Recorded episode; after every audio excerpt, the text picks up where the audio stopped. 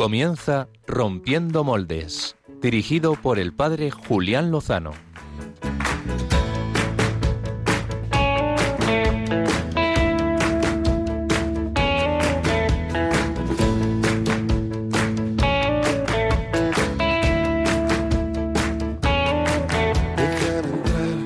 donde estén tus sueños, donde tus anhelos se ponen al sol. Déjame estar muy buenas noches, queridos amigos de Rompiendo Moldes, hermanos de Radio María. Terminamos este domingo 31 de julio, el decimoctavo domingo del tiempo ordinario, en el que el Señor nos ha dirigido una palabra pues de libertad y de generosidad y de entrega para que nos libre de la avaricia y de la coricia y que pongamos el corazón, como decía San Pablo, en los bienes del cielo. Vamos a intentar ponerlos en estos 55 minutos de radio. Donde el corazón espera y siempre Aprovecho para felicitar a todos los Nachos, Ignacios, Iñakis, Ignacias y derivados. Y por supuesto también a la Compañía de Jesús y por extensión a toda la Iglesia, porque fue pues un regalo para toda la católica. Eh, voy a compartir para empezar este Rompiendo Moldes algunas de las experiencias que me ha regalado el Señor vivir durante este mes de julio, que han sido unas cuantas experiencias espirituales y pastorales que, creo que, pueden ser de provecho también para todos los que nos escuchan. Eh, Hace 15 días tuve la oportunidad de peregrinar con jóvenes a lugares martiriales, en concreto a Barbastro y al Puello, donde en 1936 fueron martirizadas comunidades de claretianos y de benedictinos eh, completamente. Eh, toda la comunidad fue asesinada por odio a la fe y todos los religiosos eh, murieron fielmente a Cristo y perdonando a sus verdugos. los mártires nos gritan vida eterna ellos acogieron la muerte por su fe con más fuerza y con más vitalidad que muchas veces nosotros acogemos la vida. Por eso los jóvenes, todos, también yo, nos quedamos impresionados con su testimonio. También nos impactó mucho eh, la presencia de la Virgen en los santuarios marianos, Torre Ciudad, con su impresionante retablo, especialmente ahora que incluye una catequesis audiovisual realmente impactante.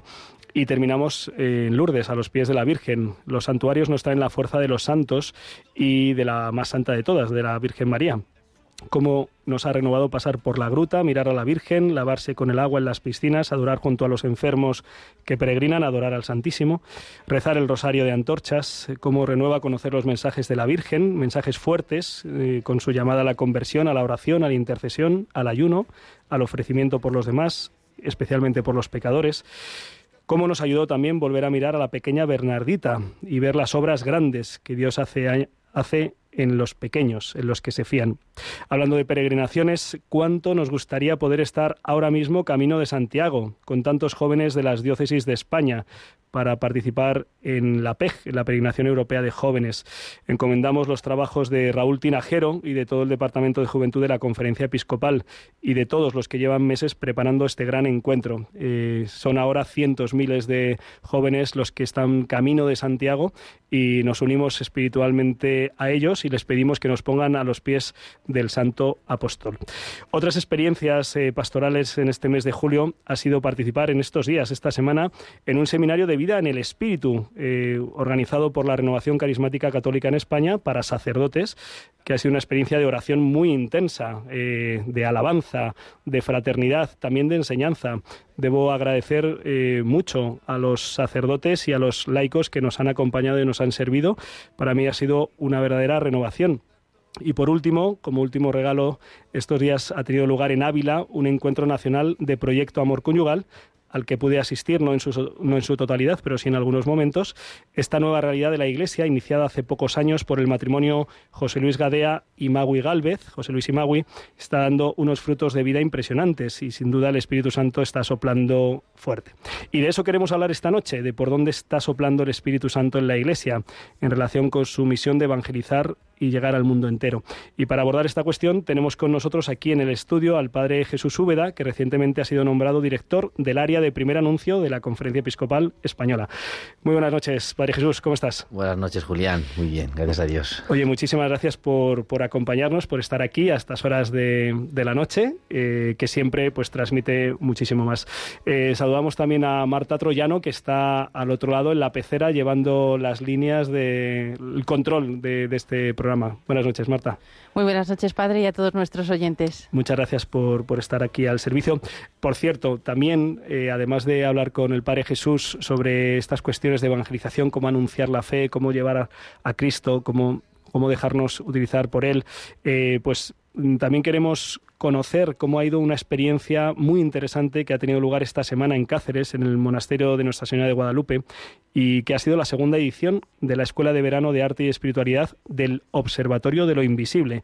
Luego les tengo que preguntar cómo se observa lo invisible, que seguro que, que nos ayudan. Es una interesantísima propuesta de la Fundación La Vía del Arte, que busca precisamente ahondar en el poder de la belleza como camino de evangelización. Hablaremos al final del programa con la pintora María Tarruella, una de las organizadores una de las organizadoras del evento. Bueno, y también vamos a intentar contactar con el gran Álvaro González, eh, que esta semana, precisamente hoy, terminaba su campamento parroquial. Yo creo que ha llegado victorioso y feliz, pero nos lo va a contar él en vivo y en directo si es que, si es que sigue despierto al final del programa. Bueno, eh, si quieren contactar con nosotros, pues a través de Twitter, en arroba rompmoldes, pueden interactuar. También a través del correo electrónico rompiendo moldes arroba radiomaria.es, eh, escribiendo eh, la dirección postal, Paseo Lanceros número 2. Y esta noche les invito, dado que tenemos a este invitado de excepción aquí con nosotros, em, y para asegurarnos que las preguntas que tengan se puedan responder, que ya sea a través del WhatsApp de Radio María o ya sea a través del teléfono de Radio María, pues puedan enviar sus preguntas también en el Facebook Live, al que aprovecho para saludar. Eh, pues que pongan las preguntas en los comentarios y así el Padre Jesús pueda ir respondiéndolas a lo largo de la entrevista. Y sin más dilación, vamos a la entrevista de portada.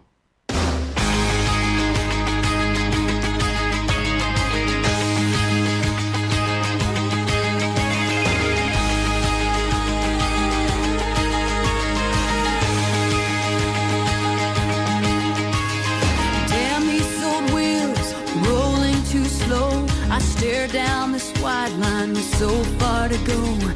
Headlights keep coming, loneliness humming along. Who poured this rain? Who made these clouds? I stare through this windshield, thinking out loud. Time keeps on crawling, love keeps on calling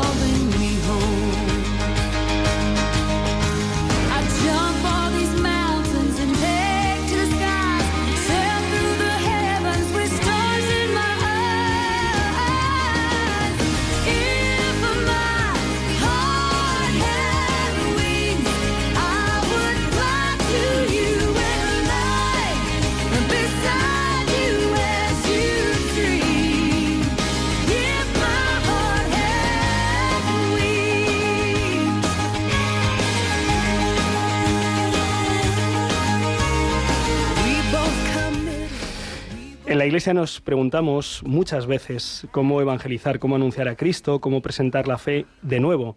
Ahora que vemos a tantas personas que se han alejado o que permanecen indiferentes, también tantos niños, adolescentes o jóvenes que no han recibido o no han acogido las enseñanzas que les hemos ofrecido en nuestras catequesis.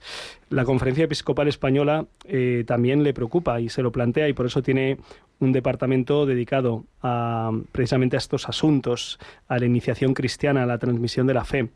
Eh, recientemente ha sido nombrado, como os comentaba al comienzo del programa, como director del área de primer anuncio al sacerdote madrileño Jesús Úbeda, que nos acompaña esta noche. padre Jesús nació en 1976 aquí en Madrid y creció en el popular barrio de Vallecas.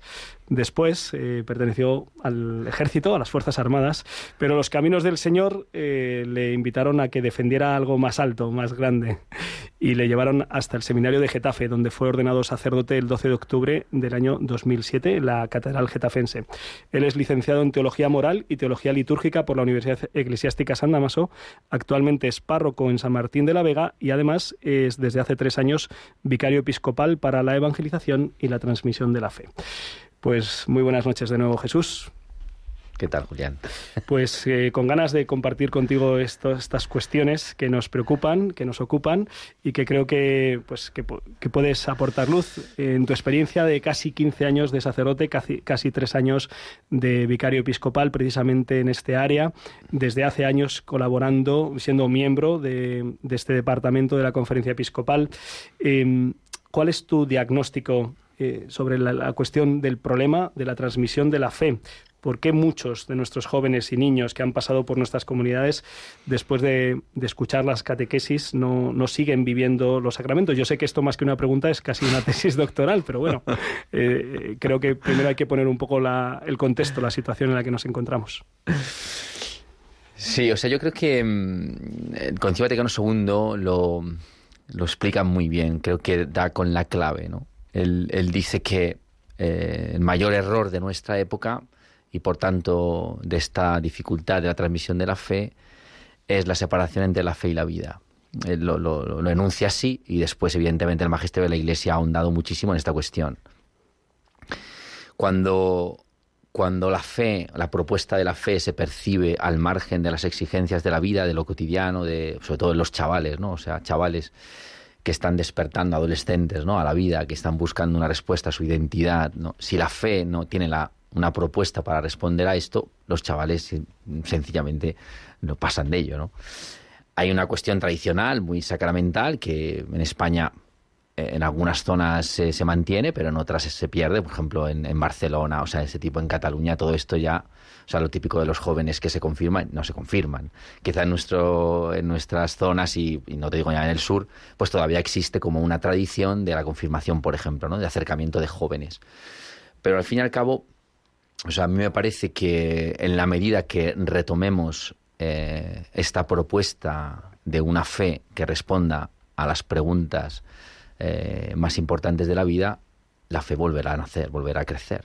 En la medida, yo estoy convencido de que lo veo en mi parroquia, lo veo en mi vida, lo veo en la gente que, que acompaño, que cuanto más uno verifica esta, esta ayuda desde la fe para vivir las cosas del día, el trabajo, el amor, la familia, la enfermedad, eh, el deseo de ser feliz, no sé, todas las cosas, pues la fe encuentra su lugar y por tanto no empieza a crecer no sé, un poco... Yo desde mi diagnóstico ahora mismo sería este punto, ¿no? Entiendo que si la conferencia episcopal ha dedicado un área al, al primer anuncio, es decir, a la primera proclamación de, de, cuál es, en qué consiste tener fe en Cristo, ser cristiano, es porque, pues porque ya no se puede dar por supuesta, ¿no? Eh, ¿qué, es lo que, ¿Qué es lo que habéis, digamos, reflexionado y descubierto en este departamento y qué es lo que estáis como intentando poner en marcha en la Iglesia en España en relación con el primer anuncio? Sí, efectivamente, eh, la Iglesia está dando cuenta que las personas, ¿no? Hay como dos círculos, ¿no? Personas que se acercan a la iglesia para recibir los sacramentos y personas que no se acercan. Entonces está viendo que las personas que se acercan y las que no se acercan, ninguna de las dos ha recibido este anuncio, este primer anuncio de la fe.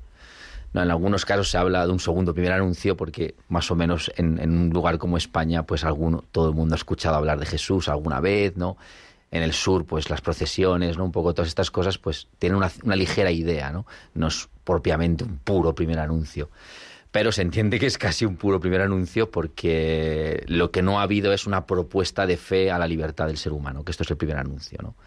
El primer anuncio eh, se propone como el punto en el que ese deseo del corazón, ¿no? esa búsqueda del ser humano, encuentra una primera respuesta. ¿no?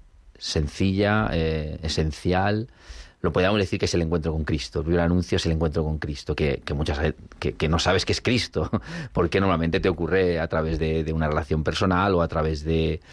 Pero cuando se hace este anuncio explícito, ¿no? O una persona puede encontrar ¿no? lo que lleva buscando tanto tiempo y que nadie se lo ha ofrecido, me refiero. Bien, ¿y, qué es qué propuestas de, primer anuncio barajáis desde este área eh, para que, pues por ejemplo, eh, los niños que se acercan con 7, 8 años y que a lo mejor, eh, claro, les damos catequesis de primera comunión, pero la catequesis presupone, la catequesis es como una profundización, una reflexión sistemática, eh, armónica, pero quizá haga falta también para nuestros niños suscitar esa fe, que en muchos casos en las familias, pues quizá ha habido algunas referencias, alguna imagen, alguna pequeña mm. eh, oración, pero no una, una vida, digamos, empapada por la fe. Y junto con los niños, pues vienen ahí de la mano, a veces un poquito más, a veces un poquito menos, pues el resto de la familia. ¿Qué, qué visualizáis para esta franja? Y bueno, porque son los que son los que vienen, ¿no? Luego hay otras personas que a lo mejor vienen para otros sacramentos, para confirmación eventualmente, para el matrimonio eventualmente, pero bueno, específicamente para esta primera franja. Sí, hay quizás tocado la piedra de, de o sea, de a la línea de flotación, digamos, ¿no? Evidentemente, eh, cuando el lugar que Dios ha pensado para la transmisión de la fe es la familia, o sea, es como el lugar originario. Entonces, cuando la familia no hace esta función, evidentemente, pues Dios se busca, a otras personas o otros medios para llegar a ellos. Yo aquí veo como dos, mm, dos elementos. El primero, o sea, cómo hacer que, ese niño tenga un encuentro con Jesucristo en, mientras está con nosotros, que es poco tiempo, aunque sean tres años, algunos dos años, una hora a la semana, si viene a misa alguno, pues tienes ahí como un par de horas, vamos a decir, a la semana, si no hay otra actividad. Eso es lo normal, es poquísimo tiempo para que se dé ese encuentro. Pero sin embargo, tenemos que poner todo nuestro esfuerzo y buscar la forma más adecuada para hacer accesible que ese niño eh, descubra y se encuentre con Jesucristo. Entonces, a este nivel se están haciendo propuestas evidentemente mucho más directas eh, en relación con, el anuncio. ¿Por qué? Porque, como dices, la catequesis es una exposición sistemática, pero a la vez tienes que eh, contar que ese primer anuncio no se ha hecho, entonces tienes que introducirlo. Esto el Papa lo llama catequesis querigmática, que es un concepto nuevo para la teología, donde la ya Juan Pablo II ya lo en Catequesis Tradende, número 19, lo explica muy bien, ¿no? que no se puede dar por supuesto en el momento que se acercan a recibir esa, esa catequesis sistemática a los niños que han recibido este primer anuncio. Por tanto, hay que hacerlo. Entonces tienes que hacer un primer anuncio y a la vez una catequesis sistemática.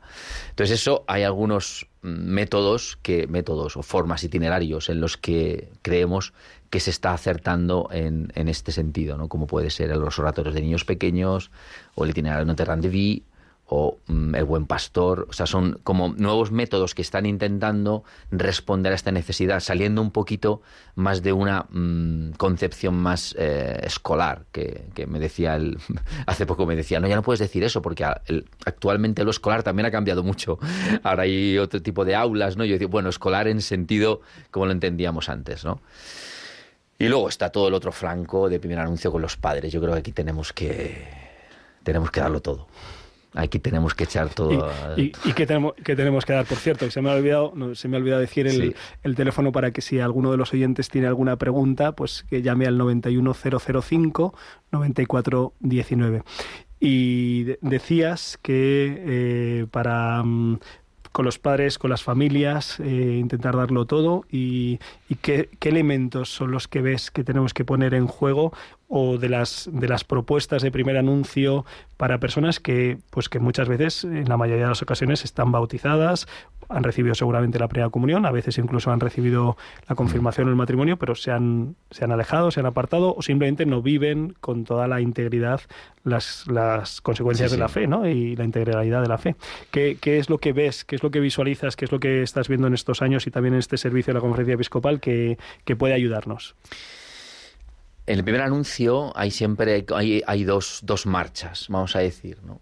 El primer anuncio eh, lo hace cada bautizado en su forma de vivir. O sea, el primer anuncio lo hace cada uno.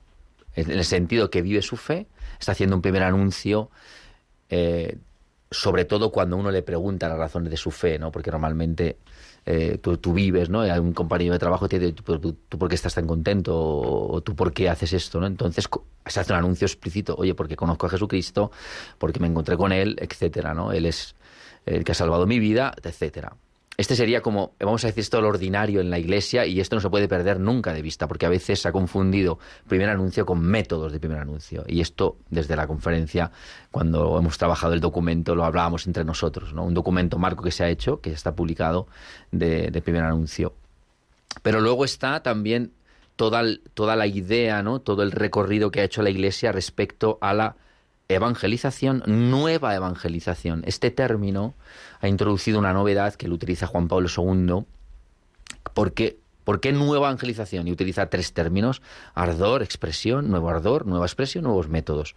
Entonces hablamos de nueva evangelización en la medida que usamos estos tres verbos, ¿no? Eh, eh, estas formas nuevas. Entonces, aquí están apareciendo, gracias a Dios, eh, distintas formas eh, de llegar hasta, hasta los padres, fundamentalmente, de primer anuncio. Aquí aparece, por ejemplo, ¿no? Maús, o sea, retiros de Maús, que yo lo veo muy encaminado a personas que están iniciadas en los sacramentos, es decir, personas que reciben el bautismo, que reciben su comunión, incluso su confirmación, pero esa fe se perdió en el tiempo, no, no supieron cómo avivarla o cómo mantenerla. Entonces estos retiros para adultos y retiros EFETA para jóvenes, me parece que están respondiendo a esa necesidad.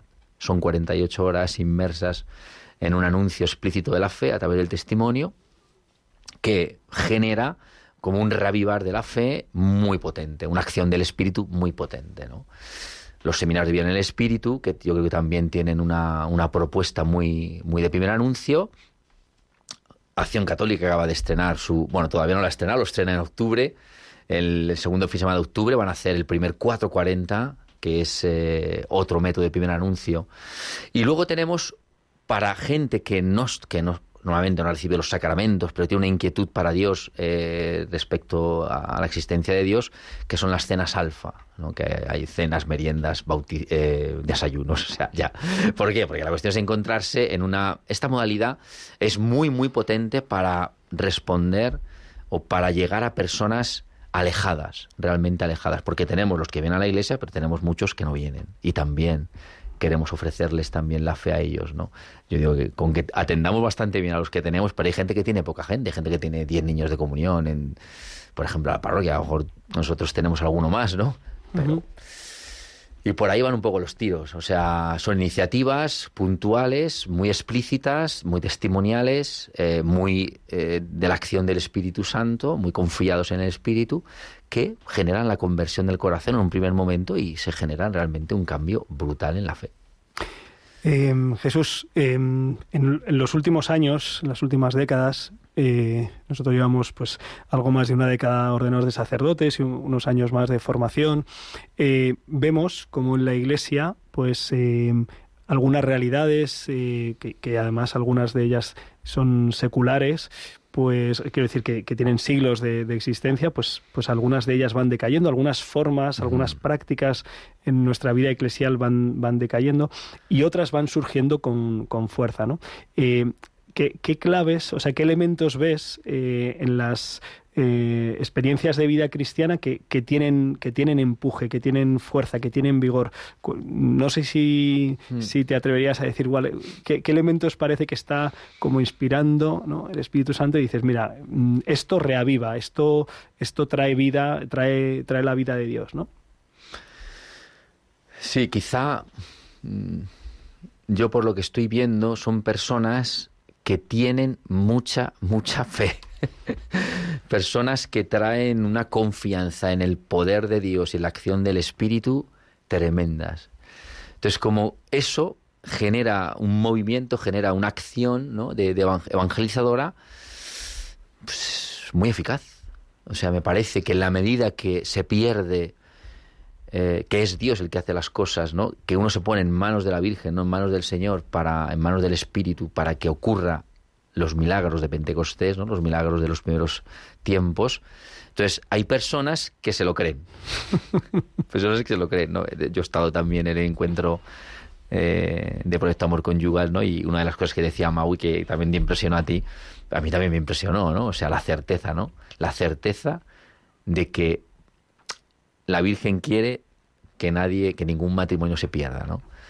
cuando lo escuchas, no, con fe, dices, ahí hay algo distinto. Yo creo que esta es la diferencia de otras cosas que no es que no funcionen, pero como que han perdido el fuelle y yo creo que han perdido la confianza.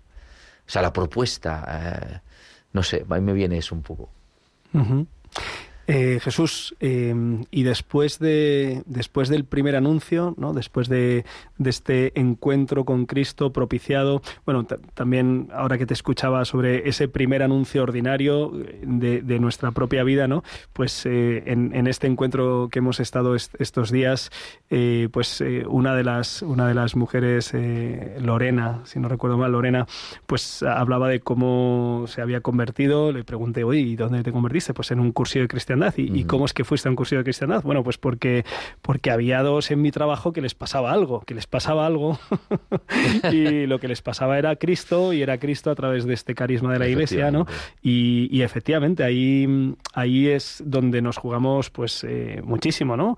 Sobre todo nos jugamos el vivirlo, ¿no? O sea, porque la fe es para vivirla. Eh, hoy, hoy, veía en, en, Twitter en Twitter una conversación ¿no? sobre pues, eh, dos, dos, católicos, uno que le decía al otro hombre, pero ¿cómo no vives esto? ¿no? Eh, los, los, métodos naturales de, de fertilidad, ¿no? Y, y, la otra decía, mira, yo peco, peco, pero solo peco con mi marido durante toda la vida, ¿no? Y ya está, ¿no? Y yo decía, qué pena, porque no, no, no, ha, no ha descubierto el, el bien que está debajo de la propuesta de la Iglesia, ¿no? Pero bueno, después del primer anuncio, y con, con la gracia de Dios, por supuesto, de ese encuentro, luego hace falta eh, caminar, ¿verdad? y, ya sé que no es el primer anuncio, pero bueno, eh, pero sé que, también está en, tu inquietud, no solo como párroco, sino como vicario en la diócesis, el, luego eh, orientar, ofrecer, proponer itinerarios de, crecimiento, ¿no? Después del encuentro, crecer en la vida cristiana. ¿qué, propuestas, qué, ofertas ves que, que hay en la Iglesia para continuar, para crecer? Porque nos están escuchando muchas personas bueno, digo yo muchas, que, dicen, oye, yo quiero, bueno, para encontrarme, pues ya se han nombrado algunas eh, posibilidades, para crecer. Sí, o sea, cuando, cuando se hace un, primer anuncio, vamos a decir, eficaz, verdadero, la persona que se ha encontrado con Jesucristo tiene deseo de más, evidente. O sea, esto no nace como algo justapuesto a la experiencia del primer anuncio. Esto es muy importante porque a veces se ven como si como mm, eh, lugares estancos. No, no. Si el primer anuncio es eficaz, si el primer anuncio va toca no eh, lo que tiene que llegar hasta donde llega, la persona dice, oye, ¿y esto qué pasa? ¿No? ¿Cómo sigo? ¿no? Entonces, normalmente eh, hay un post, ¿no? Por ejemplo, los de 440 de Acción Católica han preparado siete catequesis, ¿no? Post primer anuncio, ¿no? Eh, los grupos de Maus pues se reúnen también, tienen un, encuentro con ellos después, los mismos cursillistas, ¿no? Que te ofrecen también, si en la parroquia te ofrecen una la ultrella, es decir, el camino ecotumenal que te hace un primer anuncio y luego te prepara la comunidad, o sea que me refiero que hay como algunas cosas, yo como novedad estoy viendo los cursos de Biblia, una propuesta bíblica me parece que está siendo una novedad muy potente y los que han recibido primer anuncio aceptan muy bien la propuesta bíblica. Muchas preguntas bíblicas, no tienen ni idea, pero tienen mucho deseo de conocer, mucho deseo de centrarse, sobre todo el Antiguo Testamento, ¿no? Y desde la diócesis sí que queremos, estamos haciendo una propuesta cada vez más clara. Ahora vamos, ahora vamos a lanzar un curso de introducción a la, a la escritura precisamente para las personas que vienen de primer anuncio, ¿no? De, esos primeros instantes, ¿y qué hacemos con ellos, no? Pues un curso de siete, ocho semanas, ¿no? De introducción a la Biblia la propuesta de la acción de la acción parroquial, los grupos de la parroquia, eh, siempre, siempre tienen que estar abiertas, los movimientos, ¿no? que tienen las puertas abiertas para la gente continúe. ¿no?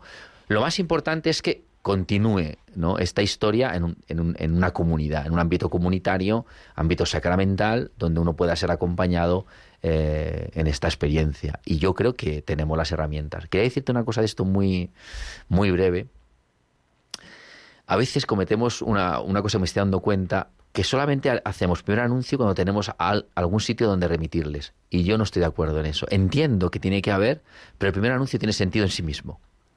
Por esto que te digo que no son, no son espacios estancos, creo que el primer anuncio tiene una capacidad de generar esos espacios también. O sea, por pura necesidad. O sea, como que el primer anuncio te pone en un movimiento, ¿no? De, porque es muy entusiasmante porque es que genera vida, porque ves que gente que de verdad se encuentra con el Señor y entonces dices, que esto va en serio, ¿sabes? Porque tú a lo mejor hace 10 años o 15 que, que, has perdido un poco como ese frescor, ¿no? De repente ves a la comunidad renacer viendo a nuevos cristianos, ¿no? Entonces la misma comunidad, se, sus casas, yo digo a, los míos, es que tu casa es la continuidad de esto, pues que invitas a uno a cenar, la acompañas y luego quedas con él a tomar un café y luego te, vienes a misa con él, la misa de 12, ¿sabes? O sea, que, a veces el primer anuncio genera como esos movimientos también de acogida de, los nuevos conversos. Eh, estamos, eh, mañana comienza agosto, bueno, en realidad comienza dentro de 30 minutos, si Dios quiere, y mm, es un tiempo un poquito más de, barbecho, no hay una actividad pastoral ordinaria, aunque sí que hay muchas, ahora mismo muchas experiencias de encuentros, de seminarios, de vacaciones y de peregrinaciones, pero eh, comenzaremos el próximo curso y que más que menos pues eh, proyecta, plantea, se, se, pone delante del Señor, que creo que es lo primero, ¿no? Mm. Ponerse a los pies del sagrario, de rodillas ante el Señor, invocar el Espíritu Santo, pedir luz y, y decir, bueno, ¿y, y qué, ¿Qué, ¿qué, hacemos este próximo curso? ¿no? Si, si algún hermano sacerdote párroco nos está escuchando, ¿qué, qué, le, qué le, animarías a, a, tener en cuenta a la hora de, de proyectar este nuevo curso pastoral? Eh, yo le invitaría a primer anuncio. no, de verdad, estoy, yo soy uno de los que lo, yo soy uno de, unos, uno de que lo hará descubierto, ¿eh?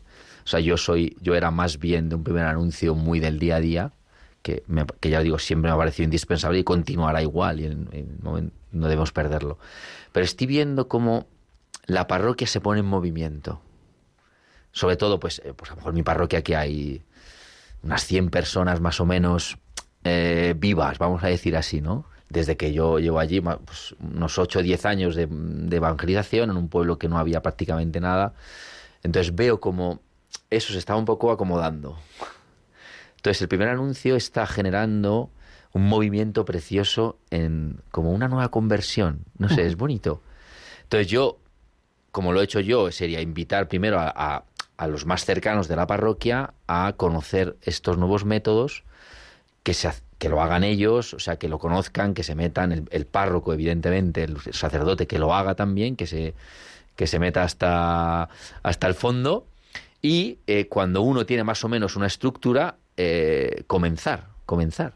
Eh, yo ahora, ahora empezamos cuatro retiros de Maús, empezamos cenas alfa en octubre, o sea, a tope, o sea, porque claro, yo llevo ya un año y medio preparando a toda la gente para este momento y ya ha sido tremendo, preparando solo a la gente porque ahora queremos llegar a los demás. Ahora estamos, estamos los de dentro, pero queremos llegar a los demás, ¿no? Y queremos hacer una propuesta clara de, de primer anuncio, vamos a ver.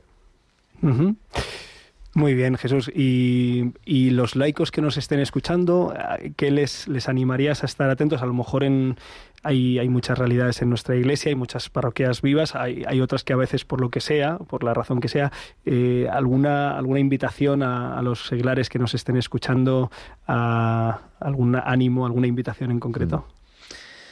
O sea, yo he aprendido este año, sobre todo en la, en la diócesis, he aprendido una cosa preciosa, ¿no? El laico tiene su lugar en, la, en el mundo y tiene que el laico es para el mundo, es decir, en su, sus ámbitos de trabajo, sus ámbitos ahí donde el laico, porque allí no llega el sacerdote. El laico es luz del mundo donde vive normalmente su vida cotidiana. ¿no? Este es el primer punto y esto no lo deben perder nunca. Pero claro, luego, claro, el sacerdote necesita manos, necesita evangelizadores dentro, ¿no? Como en otro ámbito distinto que es el ámbito parroquial, donde o el ámbito donde fuere, ¿no? Que necesita también manos y pies para poder comunicar la fe, ¿no? Entonces, yo a los laicos les diría que, que se pongan las pilas respecto a este punto igual, ¿no? Que, o sea, no hay nada más renovador, no hay nada más, eh, más efectivo que ponerse en estado de misión. Eh, porque una fe que no se comunica está muerta. O sea, que no, se, o sea, que, que, que no tiene el movimiento de comunicarse, está muerta. O sea, eh, y fíjate, un montón de problemas de las parroquias, un montón de cosas de cosas, pues eso, problemillas que aparecen, ¿no? Todo se, se ordena en la medida que uno se pone en misión, estado de misión. Como que todo se ordena, se pone en su sitio. La, hay pequeñeces, ¿no? De las parroquias, de celos, de envidias, de no sé qué, historias de estas. Cuando uno en la parroquia está en misión, mira, no hay tiempo para esto, señores. O sea. Muy bien, pues eh, te invito a, que te quedes con nosotros, Jesús, porque queremos abordar, queremos abordar, eh, queremos saber cómo ha funcionado, cómo ha ido una experiencia muy interesante de evangelización y de creación de cultura que ha tenido lugar esta semana.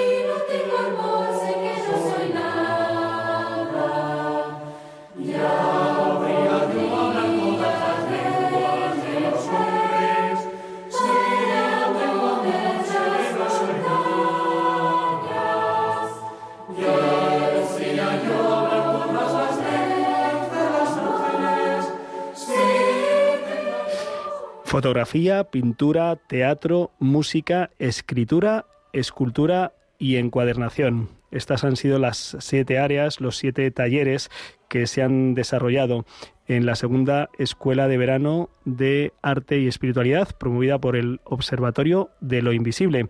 Está con nosotros al otro lado del hilo telefónico María Tarruella, pintora, eh, una de las promotoras de este evento. Muy buenas noches, María. Hola, buenas noches. Gracias por invitarme. Gracias por, por estar con nosotros. Oye, que, mm, ¿cómo ha ido? ¿Cómo ha ido esta experiencia que ha, que ha convocado a un centenar de, jóvenes adultos en el monasterio, que marco tan precioso de Nuestra Señora de Guadalupe, y para, para caminar, caminar en, en la observación de lo invisible, que nos tienes que explicar cómo se hace esto. ¿Cómo, cómo ha ido la experiencia? Pues, eh, pues sí, lo primero que cuando les recibimos eh, les dijimos, a ver, esto se llama Observatorio lo Invisible, porque os estamos invitando a observar eso que lleváis dentro, que quizás lo desconocéis, y lo vamos a despertar en estos días. Y, claro, yo creo que ahí fue el primer shock, porque muchos de los que venían venían porque los, los artistas, directores de talleres, eh, son todos gente mm, muy reconocida en sus diferentes campos y pues por ejemplo, eh, pues Pedro Quizada es uno de los eh, escultores ahora mismo el panorama artístico español de los más importantes. Entonces venían algunas eh, alumnas que venían a seguir su taller, en plan venimos al curso de Pedro y se quedaron en shock como diciendo, pero ¿cómo hay otros talleres? Además hay espiritualidad, pero si yo soy atea. Y, claro, se pegaron y yo le dije, a ver, yo no te he engañado. Nos hemos mandado el programa, empezamos el día con adoración y misa y es verdad que luego hay talleres, pero eh, tú ven a lo que quieras, ¿no? Y claro, al principio era, no, no, yo solo vengo al taller de escultura y luego te encontrabas que teníamos la misa a las 8 de la mañana que no había sitio donde sentarse. Así, ¿eh?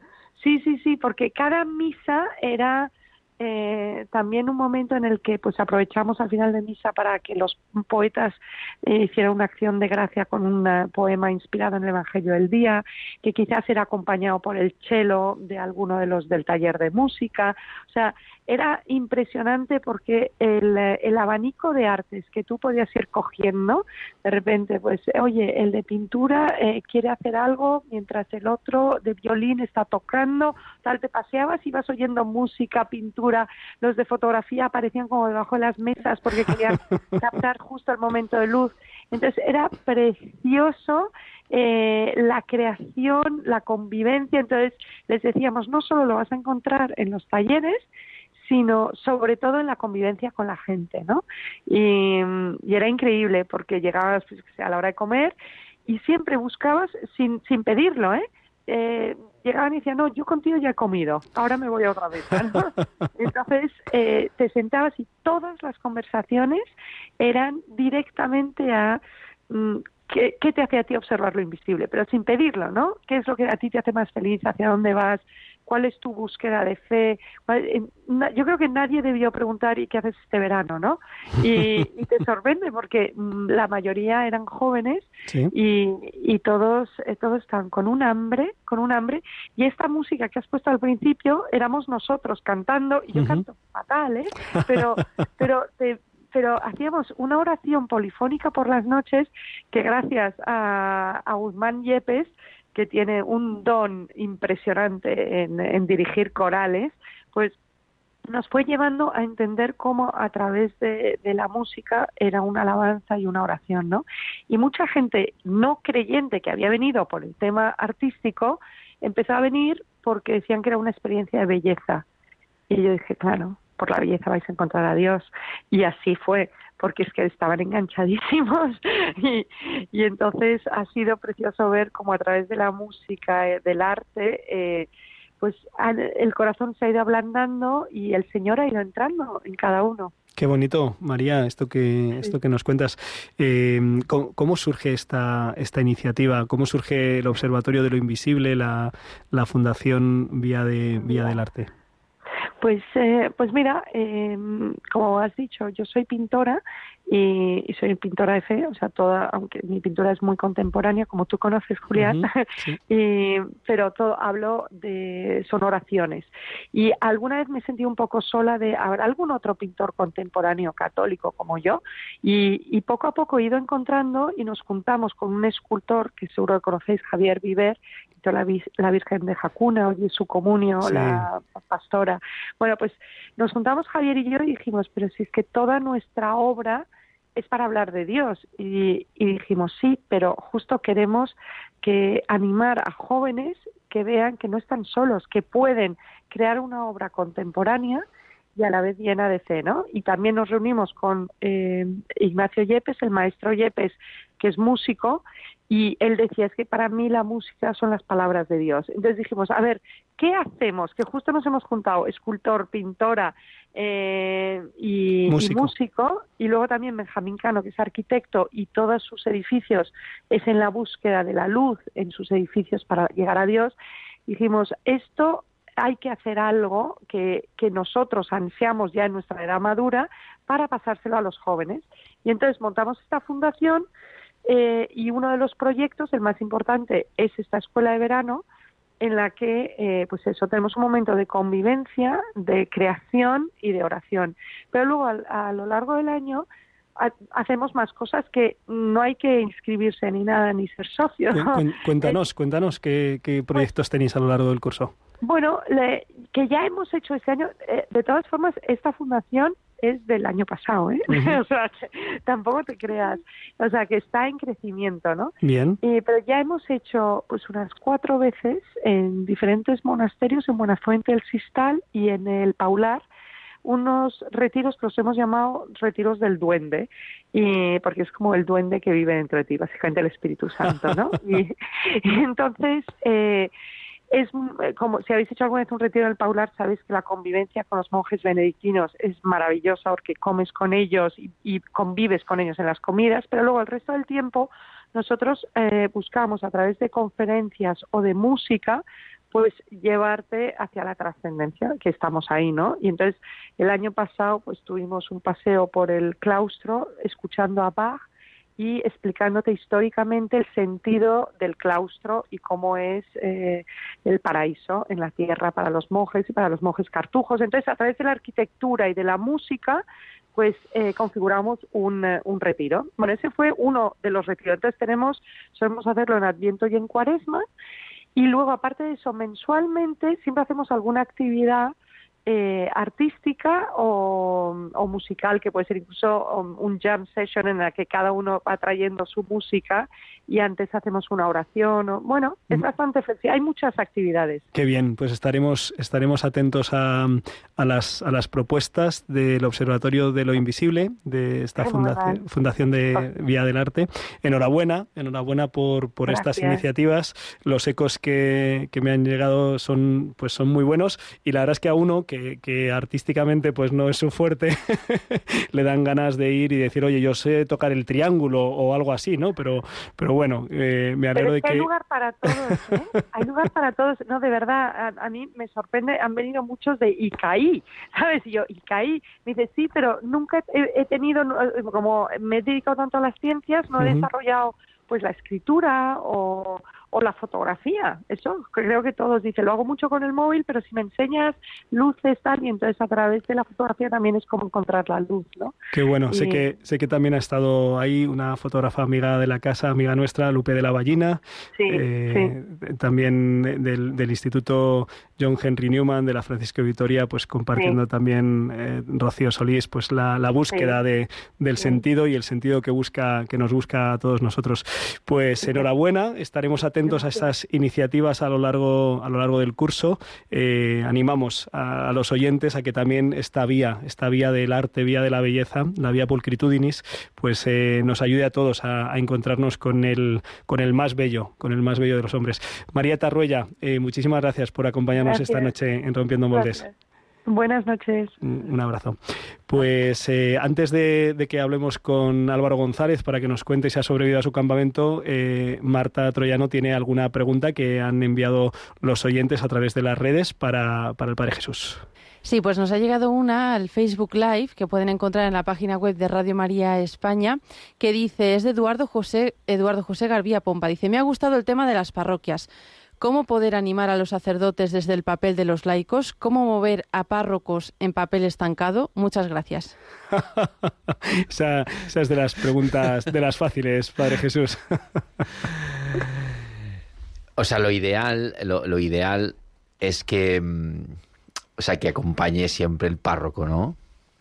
Y esto es lo ideal, vamos a decir así, ¿no? Y que involucrar al párroco. Los, a veces los sacerdotes pues, pues nos, acomodamos o yo qué sé, pues eh, no nos apetece o no sé, no vemos ahí mucho fruto, estamos un poco desanimados.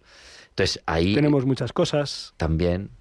Y ahí, eh, ahí los laicos tenéis un papel fundamental, fundamental de entusiasmar, de involucrar, de descargar. Es decir, un párroco dice que he visto una cosa maravillosa, no sé qué, no sé cuántos. Y entonces tú dices, pero lo hago yo. Entonces el párroco dice, estupendo. Pero como el párroco vea que, tiene, que le vas a involucrar demasiado, que no sé qué, no sé cuántos, puede que te ponga alguna resistencia. Pero dice, no, no, lo vamos a hacer nosotros, si hago una cosa puntual, no sé qué, contamos con usted, tal, lo que fuere, ¿no? O sea, en la medida que eh, los laicos, además, fíjate, esto, estas cosas, por ejemplo, de Maús, ¿no? Que el párroco, evidentemente, pues eh, ayuda si quiere, pero ahí se puede involucrar a toda la parroquia, eh, invitando a los padres de comunión y tal, evidentemente con el permiso del párroco, esto siempre, ¿no? Pero no creo que se, que se oponga a que evangelicéis a, a, las personas, ¿no? Entonces, yo creo que el párroco le, ayudará muchísimo si estás entusiasmados eh, vosotros y, os ve con ganas y, mm, vamos a decir así, no le cargáis demasiado.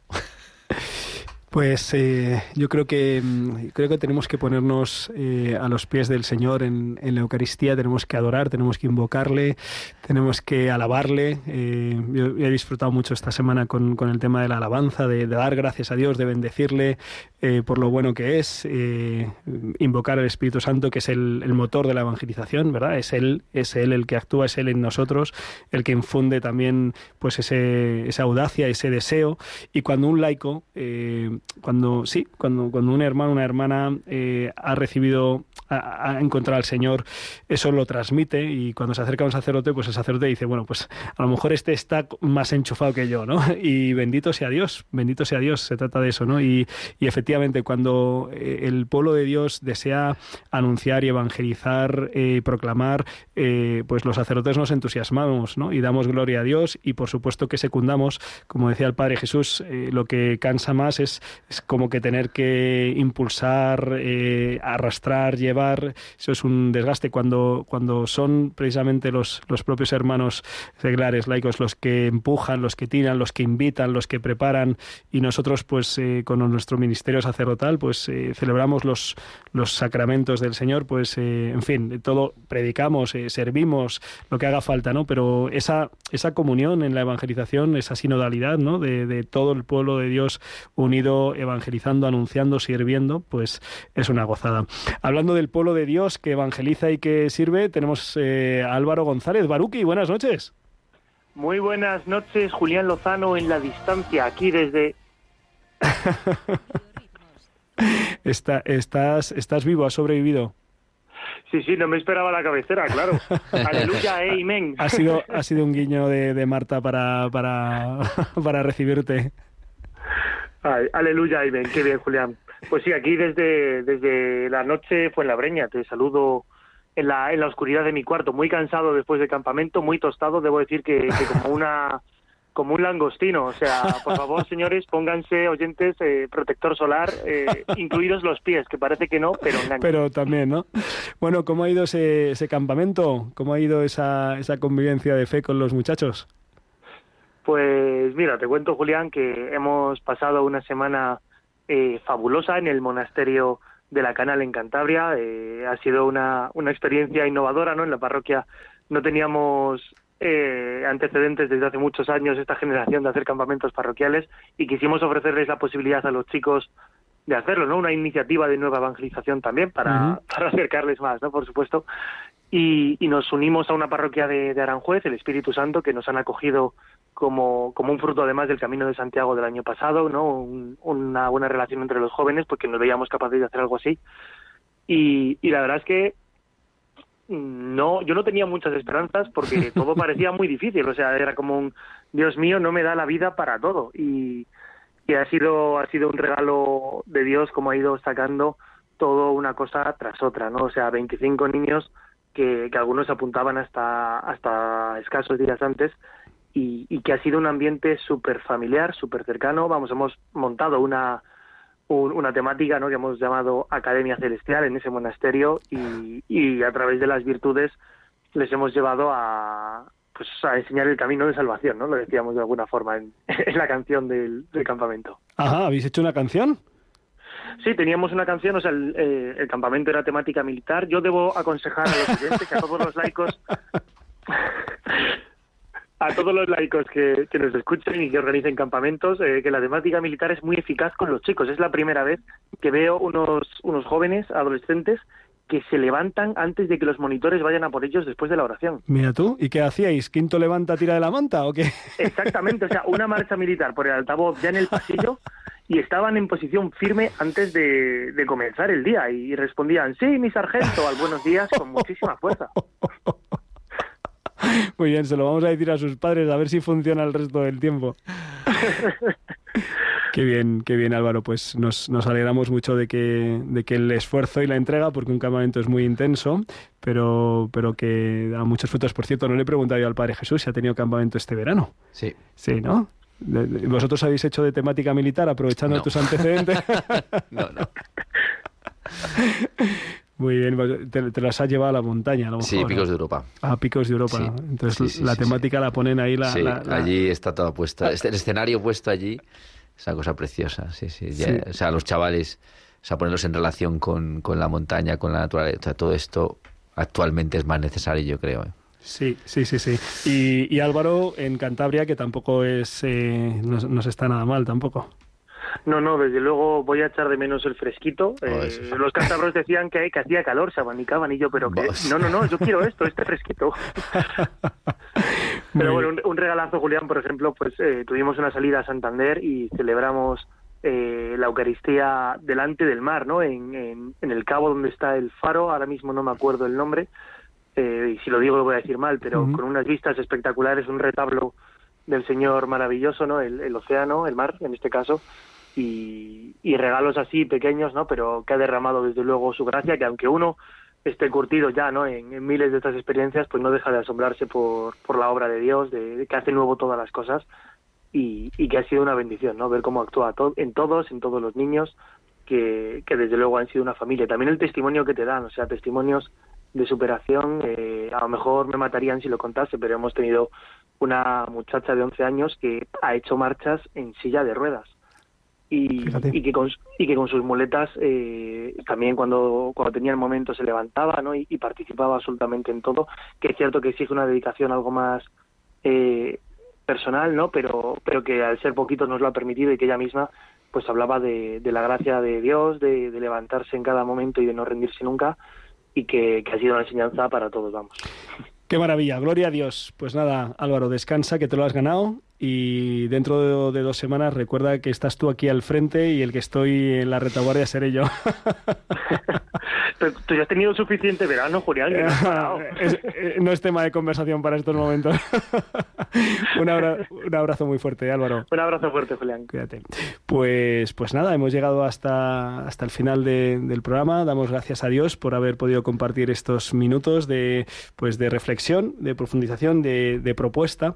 Es verdad que, que gracias a Dios vamos viendo en muchas realidades de, de la Iglesia un, un nuevo impulso, un nuevo ardor, eh, con nuevos métodos, eh, además con un- una fuerza grande de, por parte del laicado. ¿no? Es, es algo llamativo eh, que sí, en, en muchas de estas realidades eh, que hemos mencionado están los, los laicos eh, pisando fuerte, eh, con, con fuerza de oración, con fuerza de anuncio, de fidelidad y de entrega. Así que bueno, pues damos gracias a Jesús, al Padre Jesús Úbeda por habernos acompañado esta noche. Gracias a vosotros, Julián. Marta Troyano, que ha estado ahí al quite en las llamadas llamadas y en el control. Muchísimas gracias, Marta. Muchas gracias, padre, un placer. Que descanses si puedes ahora en este mes de agosto. A todos los oyentes, gracias por acompañarnos, a los que nos han seguido por las redes sociales, nos han escrito, nos han hecho sus comentarios. Y nada, que, ánimo a por el mes de, agosto, que los que tengan descanso, pues que descansen en el Señor, que tomen fuerzas para seguir entregándolas y gastándolas en el, su santo servicio. Dentro eh, de unos minutos eh, continúa aquí en Radio María la aventura de la fe, que la recomendamos siempre. La semana que viene estarán nuestros compañeros de, los domingos, Armando Lío. Y nosotros nos veremos, nos escucharemos dentro de dos semanas, si Dios quiere, sabiendo que con el Señor seguro lo mejor está por llegar. Donde tantas veces piensas que no puedes, tal vez pueda yo. Déjame que sea yo tu fortaleza, déjame vivir allí donde brota todo, donde nace todo en la raíz,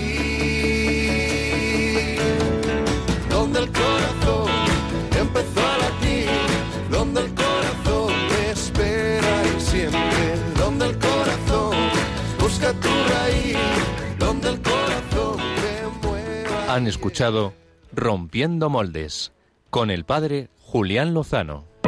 En tus desengaños para repararlos si ser tu motor. Déjame estar donde no hay remedio y donde estén tus miedos, encontrar valor de tu